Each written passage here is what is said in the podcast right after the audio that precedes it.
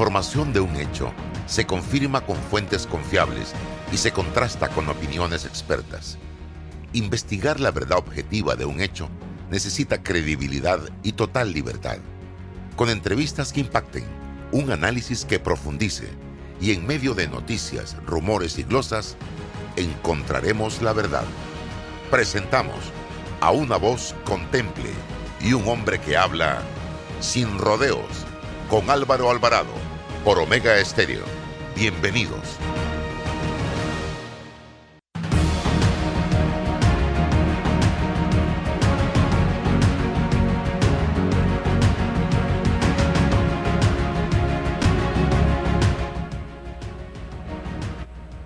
¿Qué tal mis amigos? Tengan todos muy buenos días. Sean bienvenidos a la edición de hoy de Sin Rodeos a través de Omega Estéreo Cobertura Nacional. Hoy está con nosotros, como todos los días, César Ruilova. Gracias por acompañarnos y bienvenido.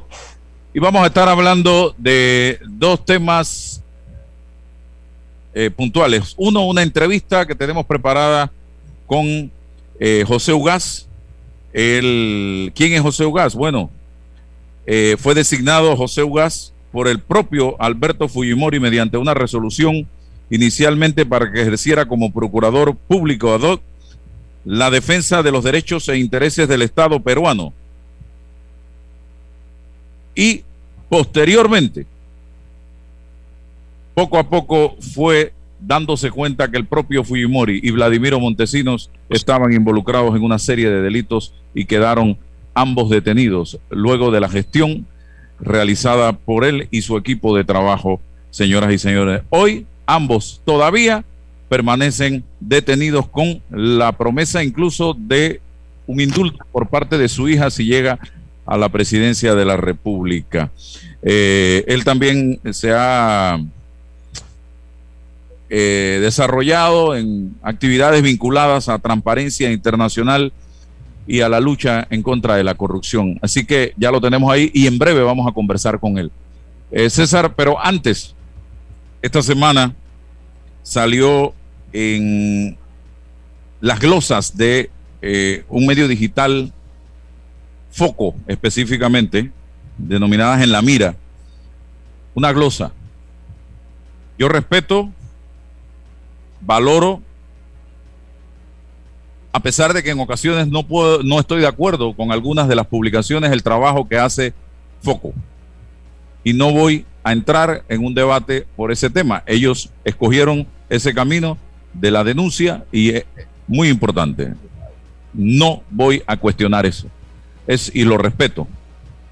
Pero sí no puedo compartir una glosa que apareció recientemente y voy a salir en defensa de una mujer, voy a salir en defensa de una madre padre, de una madre de un niño con una severa discapacidad y de una profesional del periodismo que hoy está haciendo un trabajo de manera independiente en una institución del Estado. Se me refiero a Erika Nota. Miren la glosa que le sacan en foco. Votaron al director de la policía después del video, que capaz ni sabía se había hecho, pero a la jefa de comunicaciones de la policía, con la foto de Erika Nota, parece ser más intocable que cualquiera. Metida de pata tras metida de pata, y ahí está qué tan conectada está la de la nota en mayúscula, el apellido nota, para ser más intocable que un director de la policía. Yo le voy a decir algo con todo respeto. Hay que ser eh, bien cruel y estar lleno de odio para atacar de esa manera a una profesional que está haciendo un trabajo en una institución y que no es ni siquiera de un partido político. Hay que ser bien perverso y malvado para poner en juego la paila de esta mujer que simple y sencillamente está haciendo un trabajo profesional en una institución del Estado. Y hay que ser bien escaso para no saber que un video de esta magnitud, donde una institución del Estado como la Policía Nacional se solidariza con la Policía de Colombia que ha cometido todo tipo de atropellos contra los derechos humanos de un sector de la población, no lo va, no va a ser iniciativa de una directora de relaciones públicas.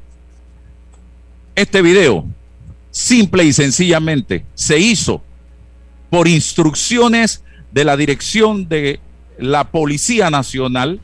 Y si tú trabajas en un departamento de comunicaciones, tú tienes que seguir las instrucciones de tu superior. Y ese video ni siquiera tenía el visto bueno ni del ministro de Seguridad, ni del presidente de la República, ni de la canciller de la República, que son las personas que manejan las relaciones exteriores de un país. Y salir ahora esta publicación a defender al director de la policía y atacando a una periodista, bien bajo es. Bien bajo es. Y yo creo en la existencia de un Dios allá arriba y ojalá se encargue de estas personas que elaboraron este ataque y diseñaron este ataque contra esta profesional. Repito, nadie en un departamento de la policía se va a atrever a filmar un video de esta naturaleza, a redactar ese material, a buscar a los miembros de la policía que tenían que salir en ese video, a poner el sello de la institución y a mandarlo a Colombia en apoyo y solidaridad. Y ese apoyo y solidaridad que le estaba dando la dirección de la policía en ese momento a Colombia era diciendo, estamos con ustedes, bien hecho lo que están haciendo, sigan haciéndolo, sigan dejando hombres y mujeres sin visión. Sigan matando hombres y mujeres en Colombia. Sigan avasallando al pueblo colombiano. Sigan violando los derechos humanos. ¿Usted cree que una directora de relaciones públicas va a desarrollar un proyecto de esa naturaleza en la policía? Jamás lo haría. Así que mi solidaridad con Erika Nota y mi censura y mi cuestionamiento y ojalá se retracten y le pidan una disculpa los miembros de este medio digital porque es muy triste actuar de esa manera, don César Ruilova, usted eh, que ha sido presidente del colegio y que trabajó en el Ministerio Público en una época de su vida, ¿qué piensa? Buenos días Álvaro, buenos días don José Ugaz desde la distancia, viendo que está en Perú, bueno, lidiando con nuestros asuntos domésticos que son importantes. Para mí Álvaro, eh, cada vez pierde más credibilidad este, este eh, medio digital por la forma voraz eh, la forma sin ningún límite, sin ningún, ninguna proporcionalidad con que lidian con, con, las noticias, con los hechos. Y, y, para mí, más que una censura, una voz de aliento a, a la licenciada Erika Nota, que continúe con su trabajo, aquí la hemos tenido en una labor de proactiva, en, función de, de, los, de los asuntos de los, de los niños con discapacidad, y todo ese proyecto que ella viene adelantando. Que no, eh, no cese en eso, que se mantenga con ese espíritu. los que eh, de una u otra forma la conocemos, sabemos de sus valores, de sus virtudes y de la forma en que trabaja. Eh, es impropio por ni siquiera pensar que un director de relaciones públicas de una institución como la policía tiene alguna capacidad o potestad jurídica de detener, de, impedir o de promover en uno u otro caso una acción de este tipo. Eso no tiene ningún sentido, no tiene ninguna lógica. Y por ello el medio pierde credibilidad cuando eh, descarga de esa forma, em, o sea, pierde, va perdiendo. Y aquí el que pierde no es Erika, el que pierde, insisto, es el propio medio que cada vez eh, eh, entiendo de su, de su esencia, de su ánimo de, perseguir, pero las cosas con proporcionalidad, no el libertinaje, el abuso de esa libertad de expresión bajo ningún concepto cuando ofende, cuando vulnera derechos eh, de, de, una persona, de un periodista, de un colega. Así que mi voz de aliento, Álvaro, mi voz de aliento para Erika que continúe, que quienes la conocen saben de su valía, de sus virtudes, y de cómo se ha manejado y conducido en, su vida. Tú, No se escucha, Álvaro. Gracias, don José Ugas. Bienvenido a Panamá. Vamos a... Buenos días, ¿cómo está? ¿Qué tal? Qué gusto conversar con usted. Y eh, tomo este tema para ver su evaluación como un defensor de los derechos humanos, de la transparencia, para empezar revisando el fenómeno de Colombia. ¿Cómo lo ve usted y qué realmente cree usted que está pasando en Colombia? Y ya hemos visto cómo otros organismos de seguridad de la región, como Ecuador, también se han solidarizado con Colombia a nivel de su ente eh, militar. Adelante. Fíjese, lo que parecía que era un problema que surgía por una ley tributaria que colmó el hartazgo de la gente, de pronto se ha convertido en un fenómeno que va mucho más allá. La prueba es que la ley fue derogada y la gente sigue en la calle protestando y además con la, eh, el surgimiento de actos de violencia cada cierto tiempo, como el que ha ocurrido recientemente. Pero no solo es Colombia, fíjese lo que ha ocurrido en Chile, lo que ha ocurrido en mi propio país, el Perú, que nos ha puesto ahora en este desfiladero tan complicado de las elecciones que vamos a tener el 6 de junio. Yo creo que si usted escucha a los actores principales de las marchas y de las organizaciones que están protestando, la palabra corrupción surge permanentemente. Hay un hartazgo de la gente en sentirse defraudados de manera sistemática por una clase política que cada vez representa menos a la ciudadanía. Creo que en la región nos estamos acercando al final de una época en la que una clase política corrupta, populista, incapaz, eh, está enfrentándose a una situación que no le deja mucha salida. El problema es que en esa transición nuestras sociedades no parecen estar en la capacidad de proponer alternativas de salida que no sean disruptivas. Y ocurre entonces lo que está pasando en el Perú y lo que ha pasado en Chile, que los modelos antisistema, las opciones antisistema extremas de uno u otro lado, ya sea de la extrema derecha o de la extrema izquierda, o de, de simplemente de la anarquía, son quienes acceden al poder con una suerte de voto de protesta de la ciudadanía. Entonces, yo creo que Colombia no es una isla en el contexto. Eh, lamentablemente parece que estamos, ya que ahora se habla de olas en la pandemia, frente a una ola de esta característica. Ya hubo una en, el, en, alguno, en la década anterior que dio origen al ALBA y a todas las crisis que se generaron en los países de la región, por lo menos en Sudamérica y creo que esto nos plantea un reto muy grande respecto de qué vamos a hacer con un modelo de democracia que no nos está funcionando, con una clase política que no responde a las expectativas de la ciudadanía y a esto evidentemente se le ha sumado la crisis sanitaria de la pandemia con su impacto económico en la pobreza, en la pérdida de empleo y con este fundado temor a la muerte porque ya el día de ayer en Latinoamérica pasaba a ser la primera región del mundo con más de un millón de muertos oficiales, lo cual probablemente escale a más de un millón y medio o dos millones de personas fallecidas por el COVID. Don José, evidentemente el común denominador, como usted bien lo plantea, es la corrupción en todos nuestros países, lo que está siendo en este momento el factor determinante de muchos de eh, las protestas, de muchas de las protestas que se han venido registrando, pero usted habla de que estamos buscando remedios, acá en mi pueblo dicen que los remedios son peores que la enfermedad en algunas ocasiones, y eso es lo que pareciera estar pasando en algunos de nuestros países, pero ya nosotros vivimos parte de esa historia en aquella década en la que empezaron las izquierdas a montarse en nuestros países o amenazar con llegar a gobiernos en nuestros países de la región y entonces los Estados Unidos empezó a apoyar a militares para que se encargaran de administrar a través de dictaduras los gobiernos de nuestros países. Hoy día volveremos a ese momento. ¿Qué va a pasar? ¿O tenemos que pasar por el trago amargo de vivir eh, democráticamente gobiernos de izquierda. En Panamá se le llama también comunistas.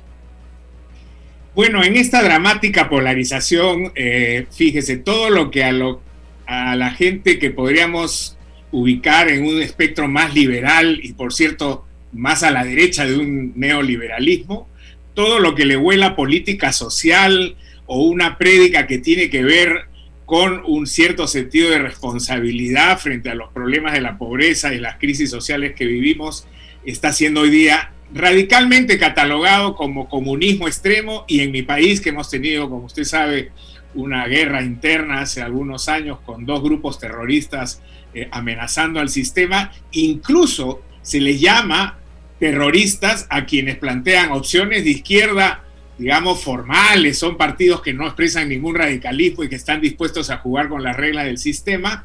Otros ciertamente, de alguna manera, están infiltrados o se mimetizan con posiciones más extremas, pero lo cierto es que el comunismo está siendo utilizado hoy día desde las posiciones más conservadoras, más de derecha, como un arma arrojadiza para descalificar a cualquiera que incluso tenga una posición socialdemócrata en el Perú y creo que somos un buen laboratorio de ensayo, por ejemplo, los miembros del Partido de eh, Morado, que ellos mismos se denominan un partido republicano de centro izquierda, hoy día la derecha lo califica como comunista, terrorista, etc. Esos extremos son totalmente destructivos.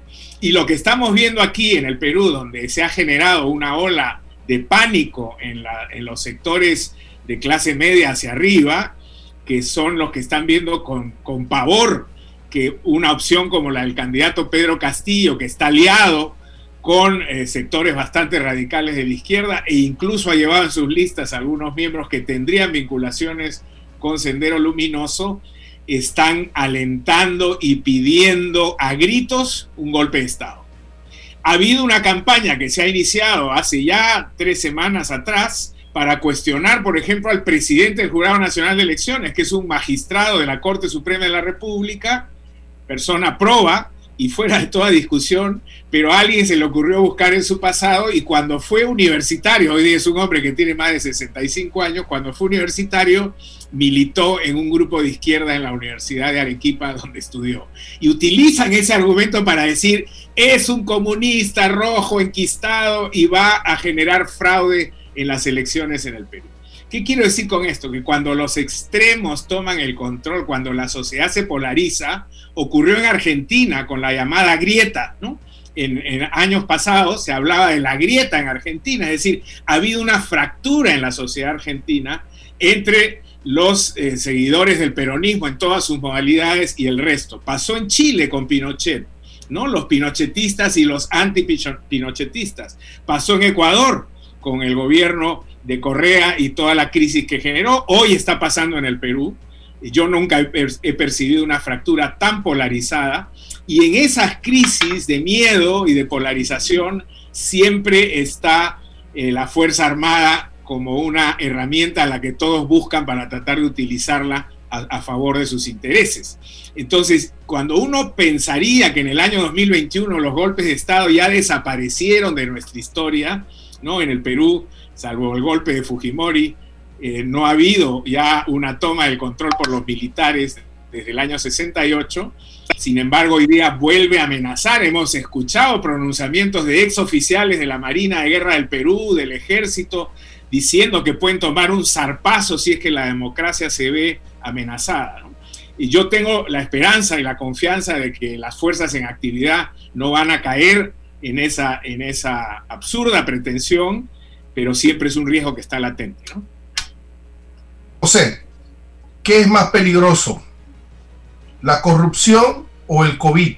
Y lo pregunto porque con la llegada de la pandemia del COVID he notado la cooperación internacional, la integración internacional eh, para las vacunas, para la logística, todo un andamiaje para resolver un problema de esta dimensión. Pero no ha ocurrido tal integración con respecto al ataque frontal a la corrupción. ¿Qué, ¿Cuál es su, lectura? Bueno, César, buenos días. Es, es una pregunta compleja porque yo creo que se dan la mano, ¿no? el COVID nos ha mostrado una cara de la moneda en la que la crisis se ha catapultado precisamente por la simbiosis con la corrupción. Usted se imagina todo lo que hubiéramos podido evitar en muertes en nuestros países, en sufrimiento, en dolor en las familias que han sido afectadas por esta pandemia si hubiéramos tenido suficientes balones de oxígeno, algo tan simple como tener plantas de oxígeno. Ya no le hablo de respiradores tecnológicamente más sofisticados. Si hubiéramos tenido camas UCI u hospitales adecuadamente equipados o suficiente cantidad de médicos o dinero para comprar el equipamiento médico para que no se enfermen y mueran el personal eh, del sistema de salud o la policía o el ejército. Y parte de esos recursos que no tenemos, que nos han impedido tener oxígeno, camas UCI, hospitales, equipamiento médico, son los miles de millones de dólares que nos han robado históricamente en nuestra región. El último cálculo de la, el cálculo de la Contraloría General de la República para el año 2019 del Perú es que se robaron 23 mil millones de soles. Y según esa cifra de la propia Contraloría, hubiéramos, hubiéramos podido tener 72 mil médicos más contratados para enfrentar la pandemia, más de 600 hospitales que hubieran permitido evitar tanta muerte absurda, porque es, hoy día en el Perú la cifra oficial está alrededor de los 60 mil muertos, calculan, sin embargo, mirando las muertes históricas que no debe ser menos del doble, es decir, 120 mil a 150 mil muertos por la pandemia. Y claramente más del 60% de esas muertes eran evitables si es que no hubiera habido la falencia que generó la corrupción. ¿Qué quiero decir con esto? A su pregunta, ¿qué es peor, la pandemia o la corrupción? Yo creo que ambas son nefastas. El tema, la ventaja con la pandemia es que surge la vacuna, uno se inocula y en cinco años yo les aseguro que estaremos mirando esto como un fenómeno histórico y quedará grabado para el análisis posterior, pero ya no va a ser un problema como ocurrió con la gripe española en la década de los 40.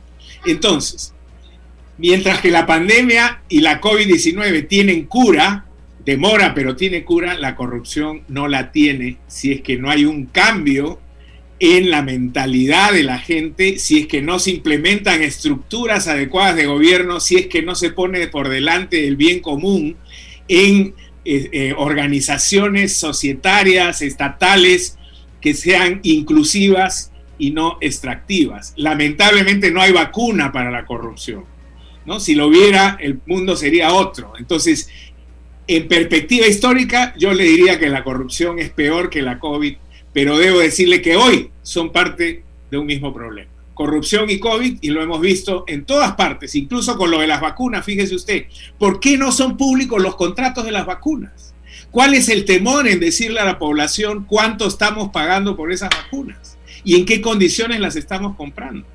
Sin embargo, hay una negativa que ha llevado, por supuesto, a todas estas estructuras oscuras en las que se vacunan a escondidas y el día que sepamos lo pagado por ellas, seguramente habrá nuevos escándalos de sobreprecios y abuso por parte de la gran empresa farmacéutica que lamentablemente no ha sido capaz de poner por delante la vida de los seres humanos, de miles de millones de seres humanos, a la rentabilidad de su negocio. ¿Qué hubiera costado que dijeran por un año vamos a suspender la vigencia de las patentes y vamos a dar esta vacuna que puede salvar a la humanidad a precio de costo?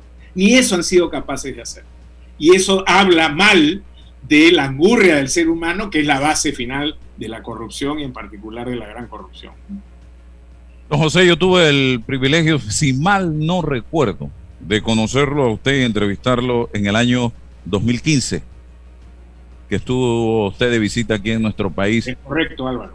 Dictando algunas conferencias, teniendo eh, conversaciones con en ese entonces con la procuradora eh, que eh, había sido designada y estaba comenzando su actividad, Kenia Porcel, con el gobierno del presidente Varela también. Y su misión aquí fue tratar de inyectarnos eh, esa energía que necesitábamos para poner en ejecución una frase que usted trajo a Panamá que decía caiga quien caiga. Hoy estamos en el 2021, han pasado seis años eh, y se cayeron los que decían caiga quien caiga, señor Ugaz, y a los que y los que tenían que caerse Hoy muchos de ellos son eh, diríamos que de una u otra manera en redes sociales quienes nos quieren enseñar o dar cátedra de ética, de civismo, de valores, de principios y que cuestionan al sistema. Entonces yo le pregunto, ¿qué pasó? ¿Qué faltó en Panamá? Porque usted conoce muy bien el caso Panamá, porque usted se metió en el caso Panamá y se empoderó. ¿Qué fue lo que faltó y qué fue lo que pasó? Mire, eh, Caiga quien caiga es el título del libro que yo escribí a propósito de la crónica que hice sobre la, investigación contra la red eh, criminal de Fujimori Montesinos. Y caiga quien caiga fue una frase que yo le planteé a Fujimori cuando él me pide que yo me haga cargo de la investigación, que terminó haciéndolo caer a él, precisamente en ese caso. Pero lamentablemente, Álvaro, los procesos de corrupción y sobre todo los de gran corrupción son procesos dinámicos y complejos. Tienen avances y tienen retrocesos. Y yo sé que esto no es un consuelo, pero no es un problema de Panamá lo que ha ocurrido con el gobierno de Varela y las circunstancias que rodearon el escándalo que vino después. Algo muy parecido ha ocurrido en Brasil, algo muy parecido ha ocurrido en Perú con el presidente Vizcarra, que hizo creer a muchos que efectivamente tenía como bandera la lucha contra la corrupción y de pronto aparece que ha cobrado un soborno millonario cuando fue presidente regional y que después tuvo la cobardía de ir a vacunarse a escondidas de la ciudadanía siendo presidente, vacunarse él, su esposa, su hermano, etc. Estos casos ocurren, ¿sabe por qué? Porque somos seres humanos. Y en nuestros países ocurren con más frecuencia porque tenemos una débil institucionalidad. Si la Procuraduría General de la República o la Fiscalía de la Nación, en el caso de Perú, fueran instituciones sólidas o la Procuraduría General del Brasil hubieran sido instituciones sólidas, no hubiéramos escuchado los vergonzosos diálogos que hemos escuchado en Panamá entre el presidente y funcionarios de la Procuraduría, la propia Procuradora. No hubiéramos visto eh, y oído estos diálogos entre el, equipo de tarea, la fuerza de tarea de la Fiscalía de Brasil y del juez Moro, o no hubiéramos visto lo que ha ocurrido aquí con eh, el expresidente Vizcarra. Pero esas cosas ocurren porque efectivamente tenemos una débil institucionalidad, porque nuestra cultura democrática está todavía en estadios muy incipientes y porque finalmente el ser humano es contradictorio, puede dejarse seducir y volverse parte de la corrupción. ¿Cuántas veces hemos visto gente que considerábamos honesta, íntegra, promisoria para el futuro de nuestros países pasarse al lado oscuro de la historia? Eso ocurre. Y de lo que se trata entonces es de no sentarse a rasgarse las vestiduras y llorar por la desgracia que nos ha ocurrido, sino aprender las lecciones que salen de estas grandes frustraciones. ¿Qué llevó a que en algún momento se produzcan estos diálogos indebidos entre un presidente y una procuradora? ¿Qué llevó a que el juez Moro terminara hablando con los fiscales, violando en apariencia por lo menos, eso tendrá que ser investigado, las garantías del debido proceso? ¿Qué hizo que Vizcarra hable y diga que la bandera fundamental de su gobierno era la anticorrupción cuando tenían 3 millones de soles cobrados en la espalda? Entonces, hay que ver qué es lo que está ocurriendo para que tengamos estos recurrentes periodos de frustración. Sin embargo, debo decirle que las oscuridades que presentan estos casos no pueden hacernos ciegos frente a los avances que se van logrando también. Yo soy un convencido que los procesos anticorrupción son acumulativos, es decir, experiencias de año tras año, de década tal, se van juntando en el aspecto positivo para plantear nuevas realidades. El Perú de hoy, por ejemplo, vuelvo al caso de mi país, porque es el que mejor conozco, está considerado uno de los países más atrapados por la corrupción. Tenemos seis presidentes de la República, desde suicidados, presos condenados, sujetos a extradición, todos los últimos presidentes democráticos del Perú vinculados a casos de corrupción. Sin embargo, la conciencia ciudadana ha avanzado, alguna institucionalidad ha mejorado, tenemos fiscales que están haciendo un buen trabajo y yo creo que esto tiene que ir acompañado, por supuesto, de una ciudadanía más consciente. Y ahí entonces la pregunta es cuáles son los retos que tenemos para el futuro. ¿Cómo hacemos para elegir mejor a nuestras autoridades? ¿Cómo hacemos para consolidar mejores partidos políticos y no estos clubes de intereses en los que se han venido a convertir los partidos políticos para ciertas élites o grupos económicos y plantearle efectivamente ante las profundas crisis que estamos viviendo opciones a cada una de nuestras naciones. Oiga, eh, don José, ayer aquí estaba buscando la información para ser preciso. Desde Guatemala los panameños nos enteramos y el mundo entero de lo siguiente, en dos tweets del Ministerio Público de Guatemala, tras la solicitud de la Unidad de Asuntos Internacionales del Ministerio Público, el Tribunal Quinto de Sentencia Penal, Narcoactividad y Delitos contra el Ambiente notificó que se autorizó la formal extradición de Luis Enrique Martinelli Linares, hijo del expresidente Ricardo Martinelli, quien también estuvo preso en los Estados Unidos y luego fue devuelto a territorio panameño. Eh, dice el siguiente tuit, a quien se indica, a Luis Enrique Martinelli Linares, por su posible participación en los cargos de conspiración para cometer lavado de dinero implicando una actividad ilegal específica, conspiración para cometer lavado de dinero, lavado de dinero y complicidad e instigación. Su opinión sobre este tema y el hecho de que estemos viendo cómo la justicia eh, en otros lugares pareciera funcionar, pero en Panamá no funciona. Bueno, esa es la ventaja de las cosas positivas que le decía, esa es una de las ventajas de los procesos acumulativos incluso a nivel global. Hoy tenemos una justicia internacional, el mundo no solamente se globaliza para el mal, es decir, para redes criminales que no tienen frontera, sino también se globaliza para el bien. Y entonces ocurre que países que tienen sistemas de justicia que sí funcionan, pueden lograr lo que a veces nosotros en nuestra propia frontera no podemos. En el ámbito de los derechos humanos eso ha ocurrido recurrentemente en las últimas décadas en América Latina. Mientras nuestras justicias locales eran incapaces de ponerle freno y resolver los conflictos de grandes violaciones a los derechos humanos, felizmente tuvimos una comisión y una corte interamericana que se encargó asumió la responsabilidad que nuestras propias clases judiciales no fueron capaces de resolver. Eso mismo está pasando hoy día con la corrupción. Le digo porque conozco de cerca las investigaciones que se están haciendo contra la élite corrupta de Venezuela. Por ejemplo, la justicia venezolana es una broma, ¿no es cierto? Toda la Corte Suprema está fuera del país, refugiada, la fiscal de la nación, etc. Es imposible pensar que se va a conseguir justicia en Venezuela. Sin embargo, en España, en el Reino Unido, en los Estados Unidos, en eh, eh, Portugal, distintos países del mundo están asumiendo la responsabilidad que la mafia de Maduro no va a tomar en su país y están llevando a los responsables de los grandes actos de corrupción a tribunales internacionales. Bueno, eso que usted me acaba de leer sobre el hijo de Martinelli era de esperar. Yo le puedo decir porque nosotros hemos sido como peruanos también tributarios de esta justicia globalizada. Eh, Fujimori está preso en el Perú porque nos lo entregaron desde afuera. Y Toledo, el expresidente, está sentado, después de haber estado preso en los Estados Unidos, está sentado en su casa con arresto domiciliario esperando ser extraditado al Perú.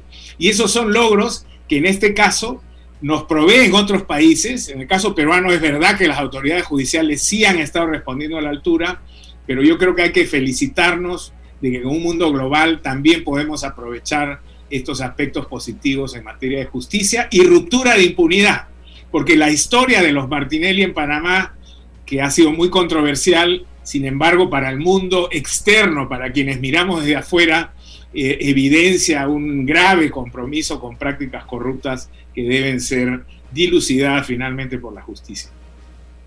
José, eh, me preocupa mucho en el contexto del proceso de elecciones de Perú, el, último suceso del asesinato de 18 personas en, la región de, Junín. Eso, eh, entiendo que está en investigación, entiendo que ya hay algunas pistas sobre la autoría de, este, de esta masacre.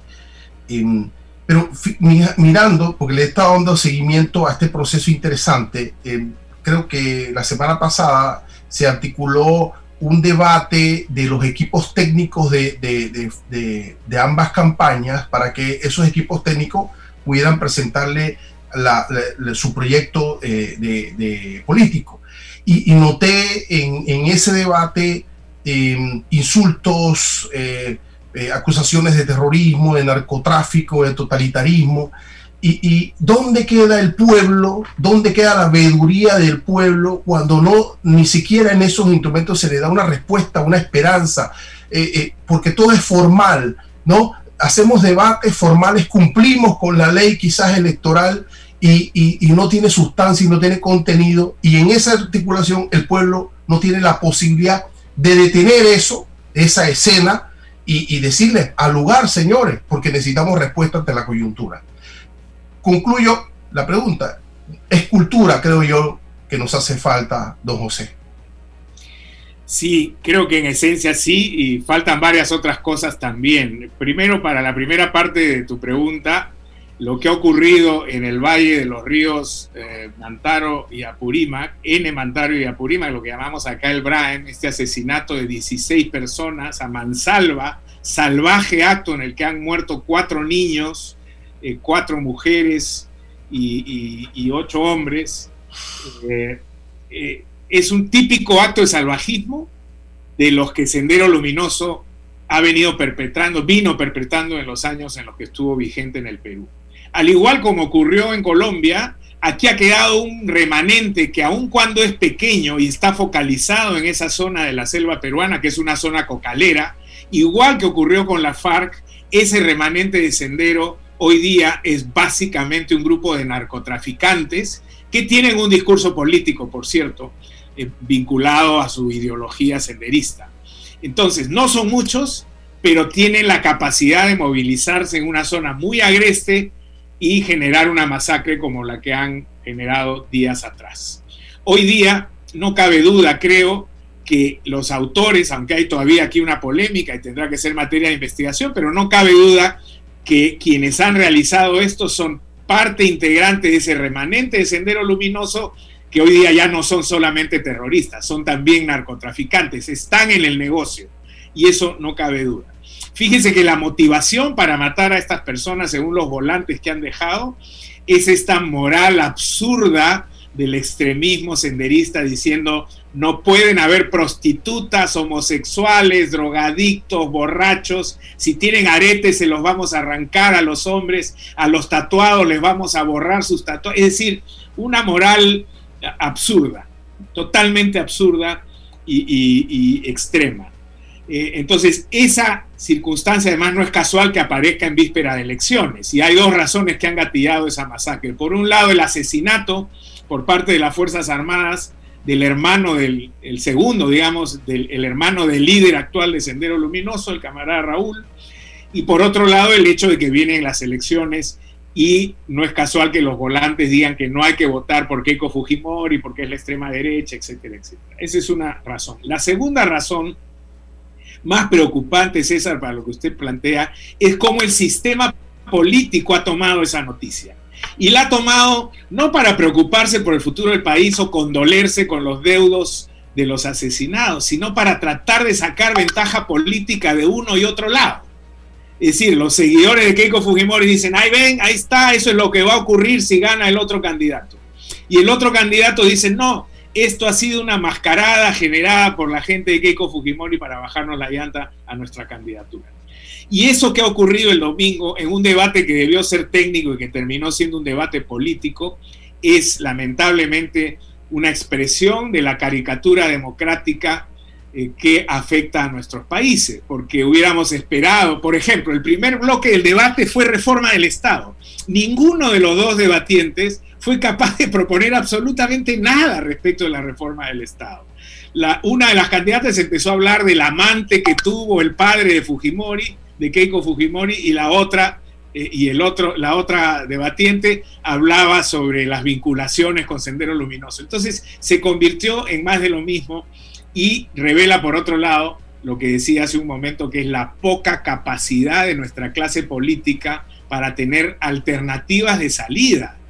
¿Cómo hubiéramos querido escuchar planes de gobierno y no insultos, puyazos, digamos, el uso de la chaveta debajo de la manga para poder tratar de herir al otro contendiente. Y esto lo único que hace es radicalizar esa polarización con la que empecé mi intervención hace un momento. Sí, cuando pensamos que ya habíamos visto todo, surge este nuevo episodio de esta serie peruana, eh, don José Ugaz, pero eh, casualmente hace unos días veía yo una serie de la, hora final, donde se plantea cómo dos detectives de manera encubierta logran eh, encontrar pistas para la captura del el escurridizo líder de Sendero Luminoso que hoy está detenido, tengo entendido todavía. Eh, sí, pero vamos a, dos temas que me interesa conocer, eh, usted como hombre de mundo que sabe y lee mucho, eh, lo que está pasando en El Salvador. ¿A usted le preocupa El Salvador en este momento y el camino que está tomando? Es la pregunta. ¿Y por qué? ¿O se siente tranquilo con lo que está viviendo El Salvador? Me gustaría escuchar su respuesta. Y la otra, Panamá está en este momento a través de algunos sectores un poco entusiasmados y motivados eh, para recoger firmas que la constitución establece deben recogerse para lograr eh, una elección donde se escojan constituyentes, 60 específicamente, que puedan eh, diseñar una nueva Carta Magna, las reglas del juego del país. Eh, el gobierno no está apoyando esta iniciativa, a pesar de que hay miembros del partido gobernante que han expresado públicamente su respaldo a una asamblea constituyente paralela, algo parecido a lo, que, a, lo de Chile, y de eso hablaremos en unos minutos. Eh, ¿Qué piensa usted? ¿Ese es el camino en una coyuntura como la que vive Panamá en este momento? Y lo otro, lo del Salvador. Adelante. Sí, bueno, eh, una nota previa, ya que mencionó Caiga quien caiga, para los que estén interesados en la historia de la lucha contra la corrupción y la red Fujimori Montesinos, hoy día Caiga quien caiga está en una película que está en Amazon, la pueden encontrar ahí para los que tengan interés en verla. Respecto de, la primera pregunta, eh, definitivamente el tema, perdón, la segunda pregunta, el tema de la constitución, el cambio de constitución hay una ilusión en muchos de nuestros ciudadanos de la región que cambiando de constitución vamos a lograr cambiar la realidad. Aquí estamos exactamente en el mismo debate y ha ocurrido ya en Chile y hemos visto quiénes han salido elegidos para esa asamblea constituyente. Lo primero es ver si existe el camino legal para poder hacer una reforma constitucional en el contexto de las reglas democráticas. Y eso, en el caso peruano, no es lo que está planteando el candidato Castillo, con lo cual ahí habría claramente una inconstitucionalidad. En el caso de Panamá, desconozco si existen las reglas vía referéndum u otro mecanismo para buscar la reforma de la Constitución. Y no está mal reformar la Constitución si va a ser una reforma razonable y que respete los principios de una democracia eh, liberal.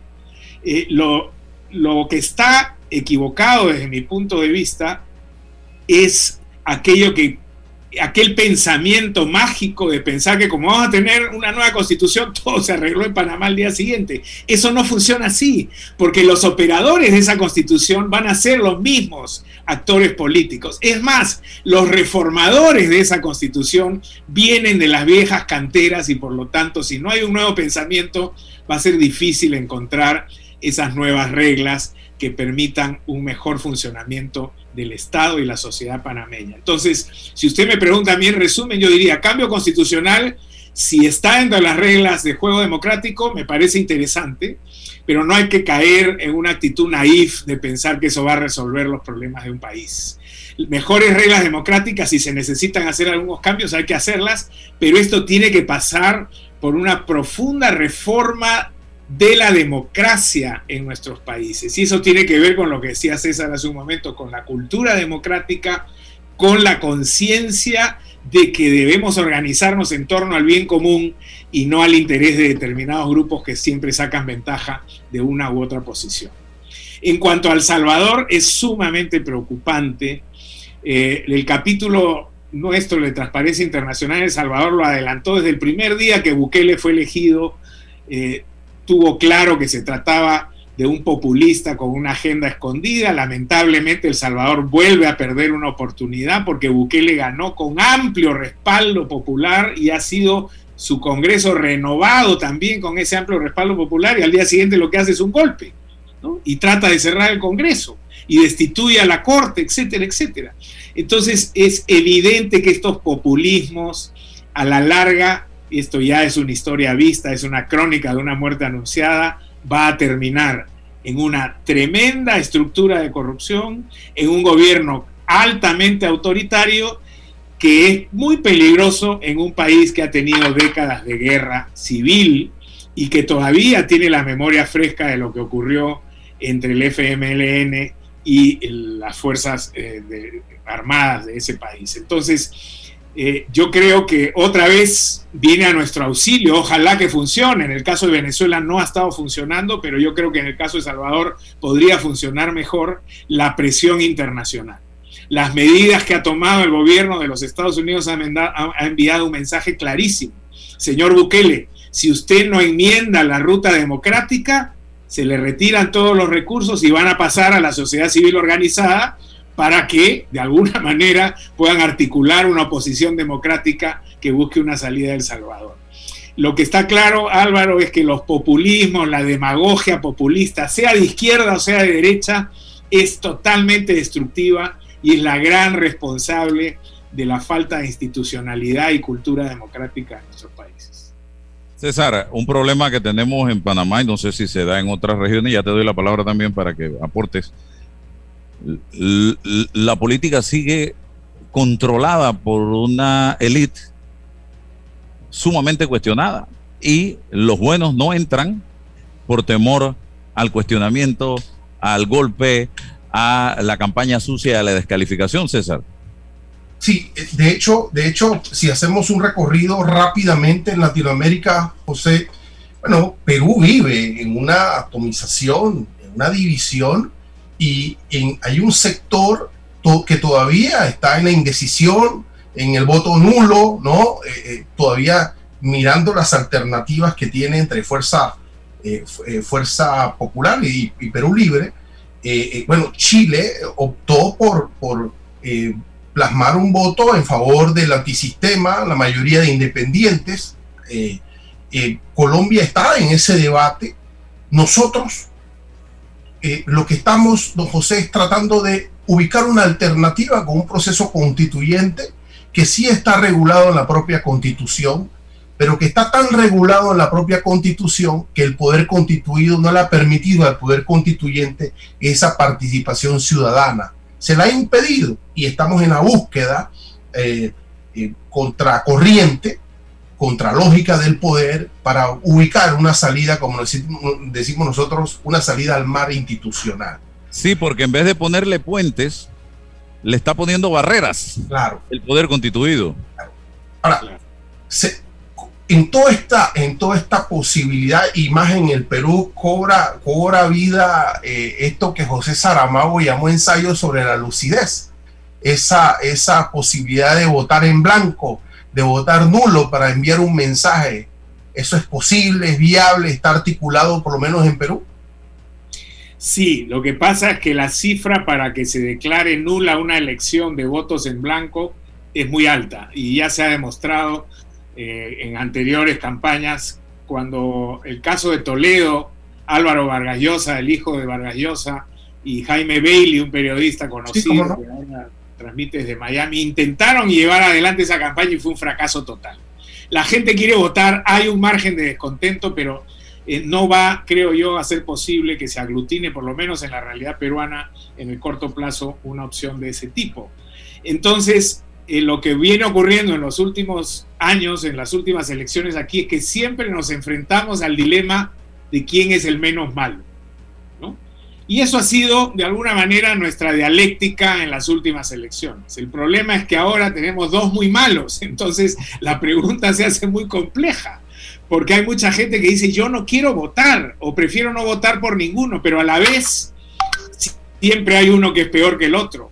Hay uno que genera un riesgo de estabilidad democrática mucho mayor, de crisis económica mucho mayor, y eso es lo que está hoy día en, en discusión aquí si es menos malo el continuismo de una clase política que no ha sido sensible a los grandes problemas del país para sacar de la pobreza de manera definitiva a grandes eh, proporciones de la población, Fíjese usted que solamente en un mes y medio de pandemia, 3 millones de peruanos volvieron a la pobreza. Entonces, ¿cuál era la base de esta estructura económica del país que se vino abajo en solo mes y medio de pandemia? Y en el otro lado tenemos una propuesta que es decir, este Estado es un Estado capitalista, inservible, hay que expropiar, hay que nacionalizar, hay que desactivar el Tribunal Constitucional, la Defensoría del Pueblo, eh, la eh, Supervisora de Educación, etcétera, etcétera. Hemos escuchado a uno de los congresistas del candidato Castillo decir, esas pelotudeces democráticas no nos importan. Hay un desprecio ideológico a la vigencia de la democracia. Entonces, eh, efectivamente, ese es un dilema muy complejo. ¿Están, enfrentadas la política y la economía en el debate hoy en Perú? Sin duda alguna, porque en, en, las últimas semanas de segunda vuelta, el dólar por primera vez después de casi 15 años ha subido desproporcionadamente. Nosotros hemos tenido una moneda súper estable, alrededor de 3 soles, 3.20 hasta 3.3 y ahora está en 3.80 y acercándose a 4. Y por otro lado, Moody's, que es esta eh, ranqueadora internacional en términos económicos ya nos puso una calificación negativa. Y lo, lo, absolutamente absurdo de todo esto es que ocurre en un momento en el que el precio del cobre ha llegado a límites extraordinariamente altos y que el Perú podría sacar una gran ventaja de esto porque somos grandes productores de cobre y nos agarra en esta crisis con los pantalones abajo. Entonces, eh, es, una, es una desgracia que esperamos podamos superar pronto después del 6 de junio.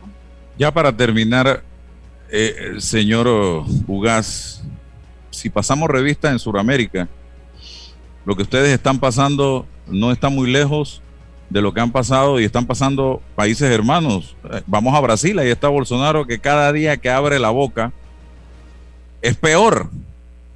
Eh, pues también vamos a, México, allá está otro que no podemos decir nada bueno de él. Nos vamos a Ecuador, acaban de elegir a un presidente de un, eh, que ya era una figura que debía ir eh, hacia la jubilación en materia política en ese país. Vemos a un duque que parece ser controlado por otro expresidente de la República y que flaco favor le está haciendo a la democracia colombiana. Nos vamos a ver en Chile cómo el desgaste que tiene un presidente que es su segundo turno al bate en la presidencia de la República. Está en un dígito eh, en popularidad en este momento, prácticamente ilegítimo su mandato ya. Venezuela ni se diga lo que tenemos allí. En Argentina vemos todavía a los Kirchner a través de su mujer, de la mujer del expresidente que ya falleció de vicepresidenta. Entonces, ¿qué está pasando? Ah, ¿Por qué hemos llegado a ese nivel en nuestros países de la región, eh, señor Ugas? ¿Qué tenemos que hacer para cambiar eso? Yo creo que es la expresión del agotamiento de las democracias imperfectas. Alguna vez en, tu programa hablé de un libro que a mí me impresionó mucho, que se llama ¿Por qué fracasan los países? de Robinson y Acemoglu. Y ellos claramente señalan ahí que los países que están históricamente mal armados no pueden funcionar bien porque somos países que se generaron en torno a modelos clientelistas con estructuras extractivas y no inclusivas. Entonces, esa democracia imperfecta, bastante imperfecta, precaria, débil, diríamos en algunos casos incluso una democracia formal, de simple mascarada que no llegó a calar en la población, ha llegado a un nivel de agotamiento que no da para más. Y fíjese, en toda esta relación que has leído, eh, hay una constatación ni la corrupción, ni el populismo, ni el autoritarismo tienen ideología. ¿Vienen de la derecha o vienen de la izquierda? Porque nadie me va a decir que hay puntos ideológicos comunes entre AMLO y Bolsonaro. Esto evidentemente eh, estamos en una situación en la que el propio expresidente Lula, que venía de la izquierda, fue acusado, investigado por corrupción por llevar de la mano a quienes a los empresarios de derecha de la Bajato a todos nuestros países para que hagan negocio. Entonces, no es un problema ideológico. A mí cuando me hablan de Venezuela, yo digo, el problema de Venezuela no es que sea de izquierda el régimen, es que es una mafia enquistada para saquear y matar a su población. La última vez que estuve en Venezuela, esa constatación es evidente. Están saqueando al país todos los que se han montado en la estructura del poder. Entonces, ese agotamiento de la democracia o de esta democracia precaria, imperfecta, formal, demascarada, tiene que dar paso a algo. No sé qué exactamente, pero creo que estamos en un proceso de transición. Yo suelo ser optimista por autonomacia y creo que algo bueno tiene que salir después de este hoyo profundo, este hoyo profundo en el que estamos cayendo. Pero que esto no puede seguir así me resulta clarísimo. Gracias, don José. A ver, César. No, eh, pienso que re, rogar una, una, plegaria al Señor, eh, José, para que, como dice Ricardo Arjona, que el norte sea el sur. ¿Puede ser? el, sur puede ser mucho mejor que el norte, tenemos condiciones mucho mejores. Si tomamos las cosas buenas del norte, por supuesto que podríamos estar en una dimensión sideral mucho mejor que la Llevamos más de 200 años intentándolo, querido José. Bueno, empezando por la constatación que ni tienen salsa ni comen ceviche, lo ah, cual da una ventaja muy grande frente a ellos. Gracias, don José Ugá. Bendiciones. Excelente día. Mi respeto. Saludos. Cambio comercial, Roberto, rápidamente. Banco Nacional de Panamá te recuerda que tienes a tu disposición todas sus alternativas de canales virtuales de atención. Banca en línea, banca móvil, Infovoz y su billetera electrónica nacional Ven para hacer más cómoda tu experiencia sin tener que salir de casa. Afíliate a ellos o descárgalos en tu dispositivo móvil. Banco Nacional de Panamá, grande como tú. Déjate llevar por la frescura del pollo melo, panameño como tú. Déjate llevar por la frescura del pollo melo. Variedad y calidad. Melo. Frescura de altos estándares. la calidad es una promesa para llevarte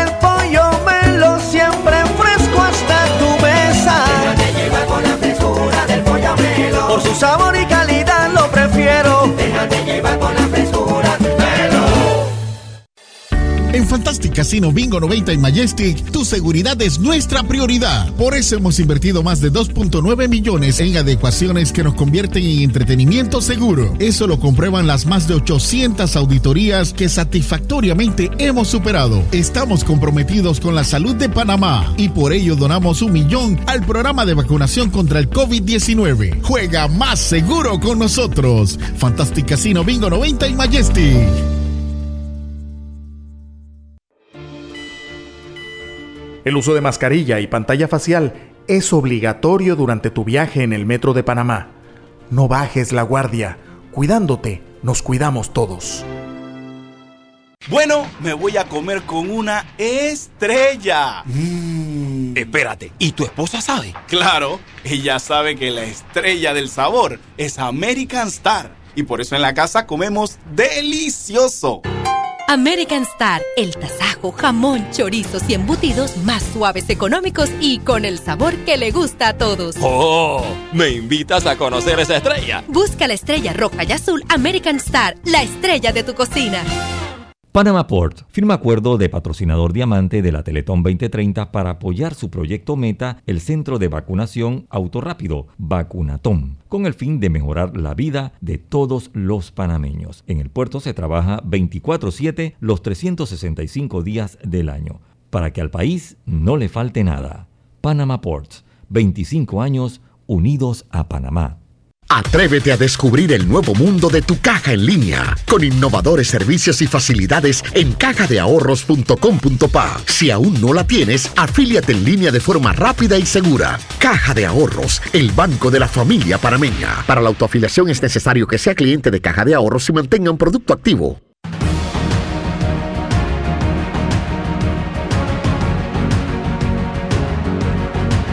Bien, ya estamos cerrando. Entonces, César, le decía yo, eh, un minuto me regala Roberto, a la gente que aquí lo que tratamos en este programa es de evitar que el país camine por el sendero y por la ruta de estrellarnos contra un iceberg, contra un cerro, contra una montaña o de irnos a un precipicio.